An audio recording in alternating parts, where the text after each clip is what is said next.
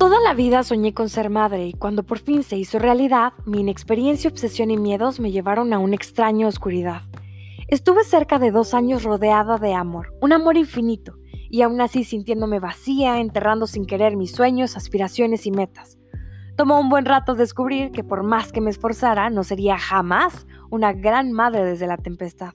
Así que empecé a reconstruirme, Parece que la vida se empeña en recordarnos que la única oportunidad para hacer lo que deseamos es hoy.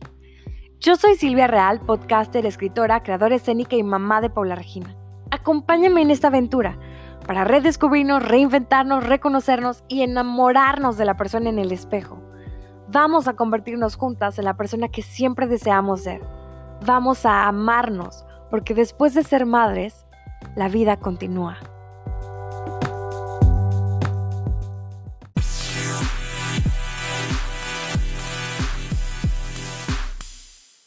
¿Qué tal amigos? Buenos días, buenas tardes o buenas noches, dependiendo la hora en que me estés escuchando. ¿Cómo estás? Yo soy Silvia Real y el día de hoy tengo una súper invitada.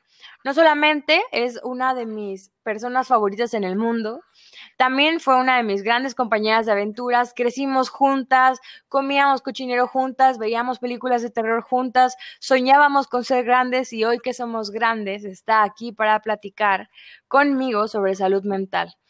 Es una de las niñas más inteligentes que conozco, egresada de CETIS Universidad de la carrera de Psicología Clínica. Con ustedes, Avianelet Real. ¡Aplauso! Hola.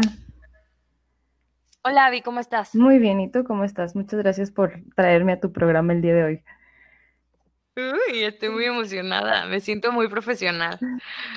Oye, Avi, a ver, platícanos un poquito de ti, qué has hecho, qué andas haciendo. Bueno, como lo comentaste, pues soy psicóloga clínica, eh, ya graduada desde hace unos tres años, casi cuatro. Em, tengo experiencia en lo que es el área educativa, trabajé con niños, em, posteriormente en la cuestión de evaluación psicológica y actualmente me encuentro em, en lo que es el área organizacional en el Departamento de Recursos Humanos en una empresa. Oye, ¿y qué es lo que más te ha gustado de todas las cosas que has hecho respecto a tu carrera?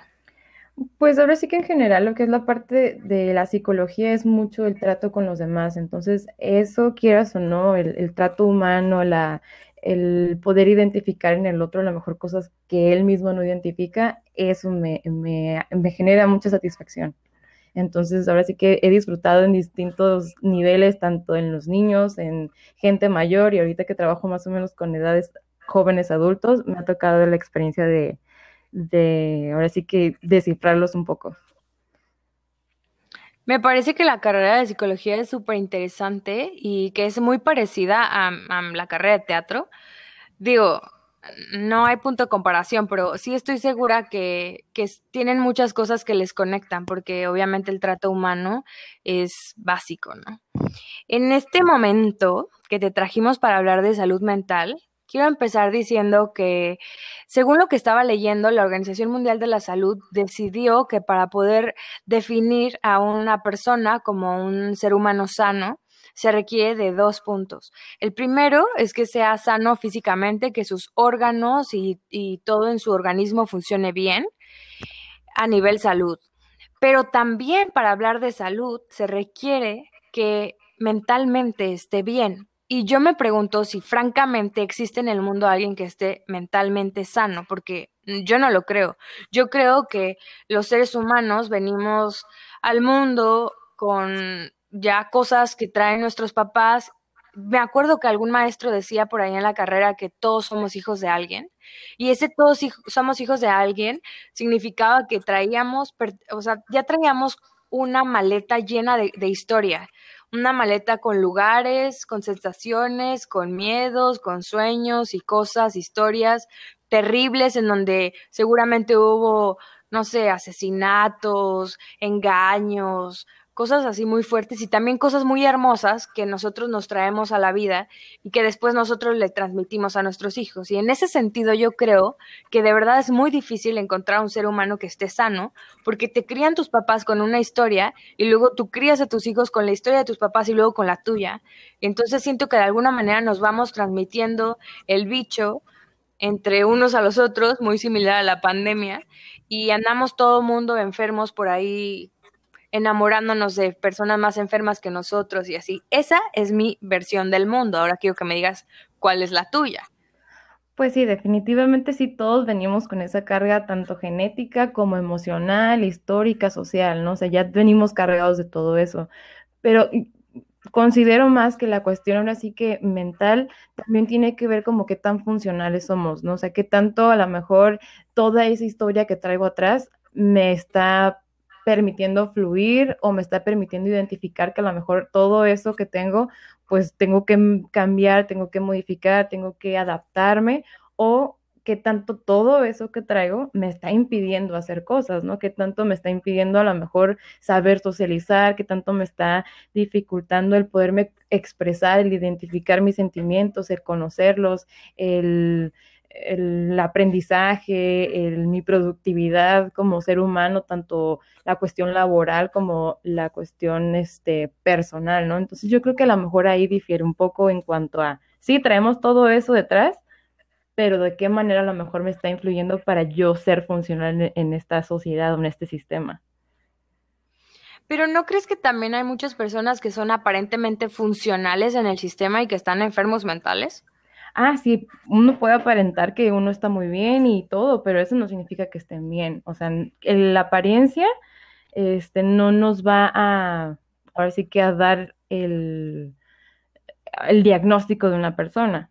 ¿no? Y, por ejemplo, podemos ver personas que tienen trastornos a lo mejor de algún tipo de bipolaridad, ¿no? Que a lo mejor los vemos funcional y todo y tienen una, una vida aparentemente normal, pero realmente no, no por ver a una persona podemos descifrar, o sea, realmente es todo un dilema, no es nada más como verla, ah, bueno, se ve decente, pues está bien de salud mental, realmente es un proceso que uno, tiene que valorar, ¿no? Para eso están los especialistas, para poder este, identificarlos.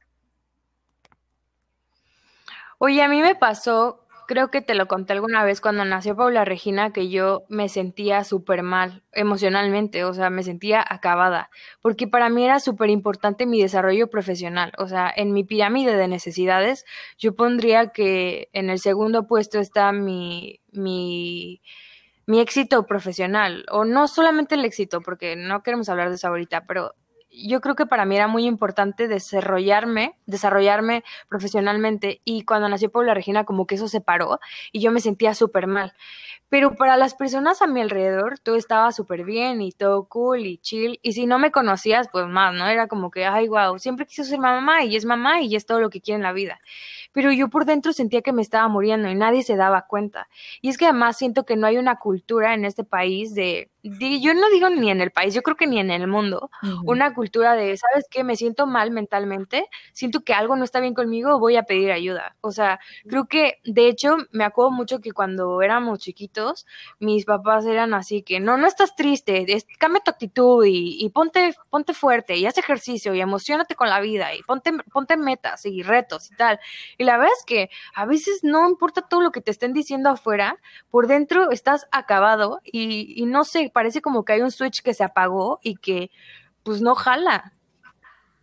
Así es, de hecho sí, como la cuestión esta que, que tú dices, ¿no? Como no es una cuestión de México como país, sino es una cuestión mundial que no hay esa educación, no hay esa prevención. Realmente lo que es la salud mental lo terminamos escuchando tal vez ya cuando estamos en la universidad, ya cuando tenemos alguna situación que a lo mejor no nos cuadra que queremos andar investigando, pero no es algo que si nosotros apenas lo tuvimos ya grandes, me imagino que nuestros papás pues mucho menos tienen esa información, ¿no? Entonces ellos crecieron ahora sí que bajo su propia resiliencia y como creyeron que eran las cosas. Pero, por ejemplo, esa situación de que, pues, no llores o, o con, ¿por qué estás triste si tienes todo? Realmente eh, impiden que la persona, en este caso el niño, identifique su, su, emoción, ¿no? Y, y, diga, ok, entonces no debo estar enojado, estoy mal y que se suma a esto lo que es la culpa, ¿no? O sea, díjole, todavía o sea, estoy mal yo, ¿no? Me siento mal y aparte está mal sentirse mal o sentir lo que sea, ¿no? Sentir enojo, sentir este, alegría por algo que a lo mejor a nuestros papás o nuestras figuras de autoridad ¿no? les parece que es lo incorrecto. Entonces, a eso súmale que van, siendo varios años y, mm, se van acumulando. Entonces, el hecho de no poder expresarnos o no saber expresarnos eh, genera muchas emociones atoradas, ¿no? Que al final se convierten en síntomas o al final se convierten en algún tipo de trastorno, ¿no? Lo que viene siendo lo más común que, que es la ansiedad o algún trastorno este, depresivo. ¿Por qué? Por no saber eh, sacar, por no saber expresar. Y por ejemplo, cuando eh, ya siendo grandes, ¿no? Siendo adultos y que se supone que ya tenemos esta facilidad para comunicarnos, tenemos sentimientos o tenemos alguna situación, por ejemplo, esta que tú atravesaste, eh, de que te sentías muy mal, ¿no? Y a pesar de eso, pues tú dices, no, ¿cómo, ¿cómo voy a exponerme de esa manera? ¿Por qué? Porque hay esa culpa. Y aparte es como ese estigma de que eh, cómo voy a sentirme mal, ¿no? Por ejemplo, acabo de tener a mi hija, debería estar pasando por esta felicidad, este, debería sentirme completa, pero realmente no lo era. Entonces, el hecho de expresar eso es como, híjole, ¿qué van a pensar de mí? A lo mejor mis papás, o mi familia, o mis amigos, o yo misma. O mi esposo. O sea, van a decir que estoy loca, me van a quitar la niña. Me van a quitar la niña. Ajá, entonces ahí entra esa parte de chin, o sea, a lo mejor y sí necesito ayuda, o incluso hasta psiquiátrico, ¿no? Que también eso está bien estigmatizado, el pensar en el psiquiatra ya es como peor que ir al psicólogo, ¿no? Entonces, este, eso es bien difícil. Porque, esto es gravísimo. O por sí, porque a lo mejor y sí lo necesitamos, pero por ese estigma de que, híjole, ¿qué van a pensar de mí? Que voy a estar loca, no vamos y seguimos acumulando todos esos problemas y toda esta situación y ahí lo seguimos hasta que terminamos en algo más grave. Sí, es cierto. Oye, y hablando de salud mental, ¿tú consideras que eh, tener una, una buena o mala salud mental depende, ya habíamos hablado de los factores anteriores, pero ¿crees que puede tener mucho más que ver con factores genéticos que con factores de, historia o de lo que estamos viviendo en nuestra vida? ¿O, tú qué crees que, de, qué lado más inclina la balanza? Eh, sí que es una cuestión eh, social y de relaciones, ¿no? Prácticamente desde el primer círculo social que nuestro sería nuestra familia. ¿no? De cómo el manejo de emociones, el manejo de, cómo, cómo, nos comunicamos, cómo eh, buscamos esa resiliencia ante las situaciones difíciles. Si desde pequeños no tenemos como ese camino, realmente pues vamos a ir creciendo creyendo que a lo mejor la manera en la que lo hacemos es lo correcto, pero realmente nos está llevando a una situación este, de crisis, ¿no? A lo mejor no nos están enseñando a cómo tolerar la frustración, no nos están eh, generando una buena autoestima o, enseñándonos a identificar qué es una buena autoestima y no, a veces nos sueltan y dicen, no, tú tienes que ser así y, por ejemplo, ¿no? Los niños que crecen o que crecemos con esta idea de que los dieces nos van a ser perfectos y el ser perfecto nos va este, a, tener el éxito del mundo. Entonces, crecemos con esa constante preocupación y empezamos a creer que necesitamos de la aprobación siempre del otro para que lo mío sea validado, ¿no? Y estamos hablando que eso depende principalmente de quién nos está guiando, no tanto como que, ay, nací y ya quiero ser perfecto, sino es la imagen o la meta que se nos está imponiendo desde pequeños. Entonces, sí, ¿cómo, ¿cómo le hacemos con los niños? Porque yo, o sea, yo francamente, personalmente, no creo que tener un 10 te haga el éxito. Yo creo que te hace más exitoso tener buenos amigos y tener buenas relaciones. Pero, ¿cómo? O sea, eso, por eso te decía, los papás crecen con sus traumas y luego se lo transmiten a los hijos. ¿Cómo me quito yo todos esos traumas y cómo me quito todas esas maletas que traigo cargando encima que no son mías para no dárselas a mi hija que le van a pesar tanto? ¿Cómo lo hago? Pues mira, por ejemplo, si tú en este caso identificas, ¿qué es lo importante, no? Identificar que a lo mejor yo traigo cosas cargando que no, yo sé que no son correctas, que a lo mejor yo ya lidié con eso y salí adelante con lo que pude, pero yo sé que traigo cosas, bueno, para eso está la ayuda psicológica, ¿no? Que me ayude a identificar, ¿sabes qué? Este, siento, tengo estas preocupaciones o estos son mis miedos para, no sé, transmitirle a mi hijo, porque realmente uno no va a saber, ¿no? Uno no tiene una, un manual sobre cómo o qué transmitir o no a tus hijos. Entonces, primero que nada, tú como persona deberías estar lo más saludable posible en el sentido de que, ok, voy al psicólogo o lo que en este caso sea necesario, ¿no? Tal vez al psiquiatra, este, para que me guíen cuanto a qué necesito yo para estar bien. Una vez estando yo bien, voy a poder transmitir eso a mis hijos, ¿no? El hecho de eh, tener una buena autoestima, el tener un cuidado sobre tu propia persona, el saber cuidar tus relaciones sociales. Ahora sí que mantener toda esa eh, integridad personal y poderla transmitir a tus hijos. Bien dicen que los niños aprenden a través del ejemplo. Entonces, sí, porque pues, es muy fácil decir, ¿sabes qué? Tienes que cuidarte bien, no te preocupes por, o, eh, no sé, tu figura o por tu imagen, pero si ven a la mamá o al papá súper preocupados y qué van a decir y que las dietas y eso, pues obviamente estamos dando un, un ejemplo un distinto. Equivocado. Exactamente, un mensaje. Ahorita estaba pensando que es bien fuerte que nadie nos, nadie nos hace exámenes mentales para poder ser padres. O sea, de verdad yo creo que se requiere, se requiere que nos hagan exámenes mentales para poder ser padres, porque es un proceso bien duro, bien difícil, bien doloroso.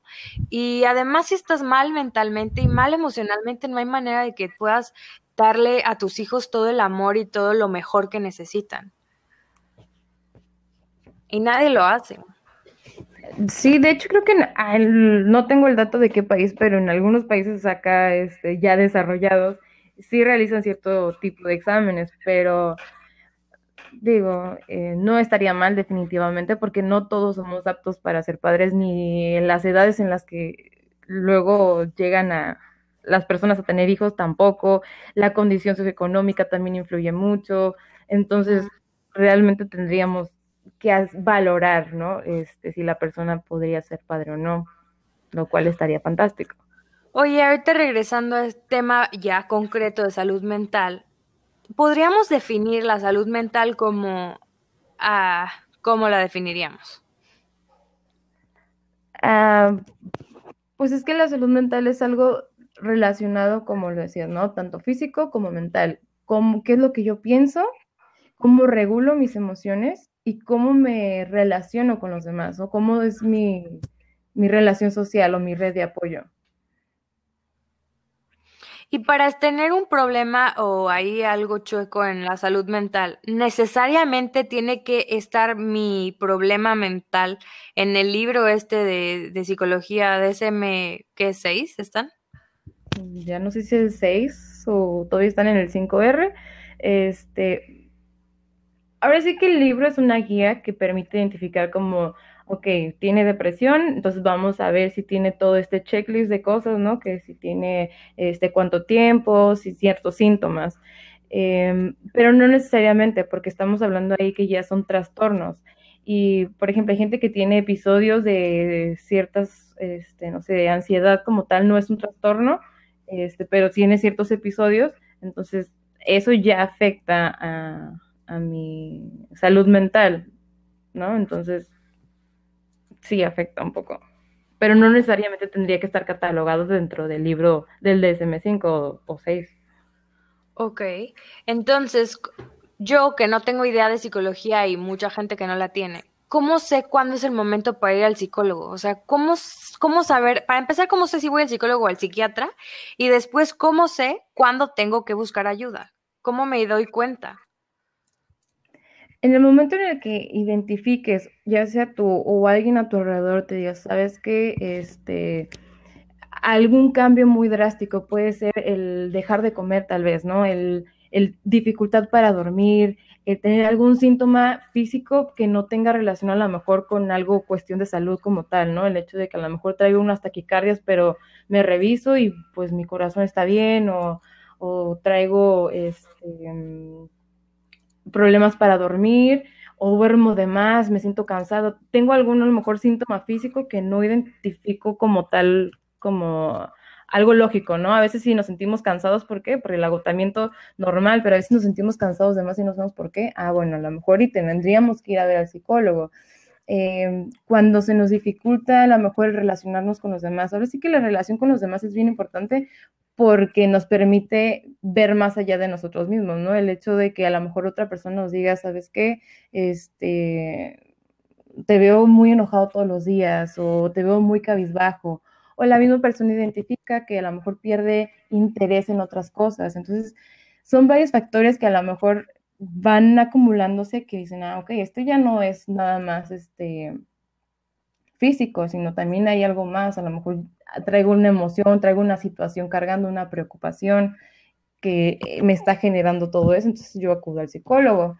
En cuanto a acudir al psicólogo o al psiquiatra, pues siempre eh, es recomendable primero ir al psicólogo, ¿no? Para ver qué a la mejor cuestión se puede trabajar en terapia y en caso de ser necesario algún tipo de medicación o una valoración más exhaustiva o neurológica, pues ya el mismo psicólogo tendría que canalizarlo con el psiquiatra y llevar un tratamiento eh, en conjunto. Muy bien, eso es muy interesante porque nadie nos enseña el protocolo de acción. Siento que estoy enloqueciendo, ¿qué hago?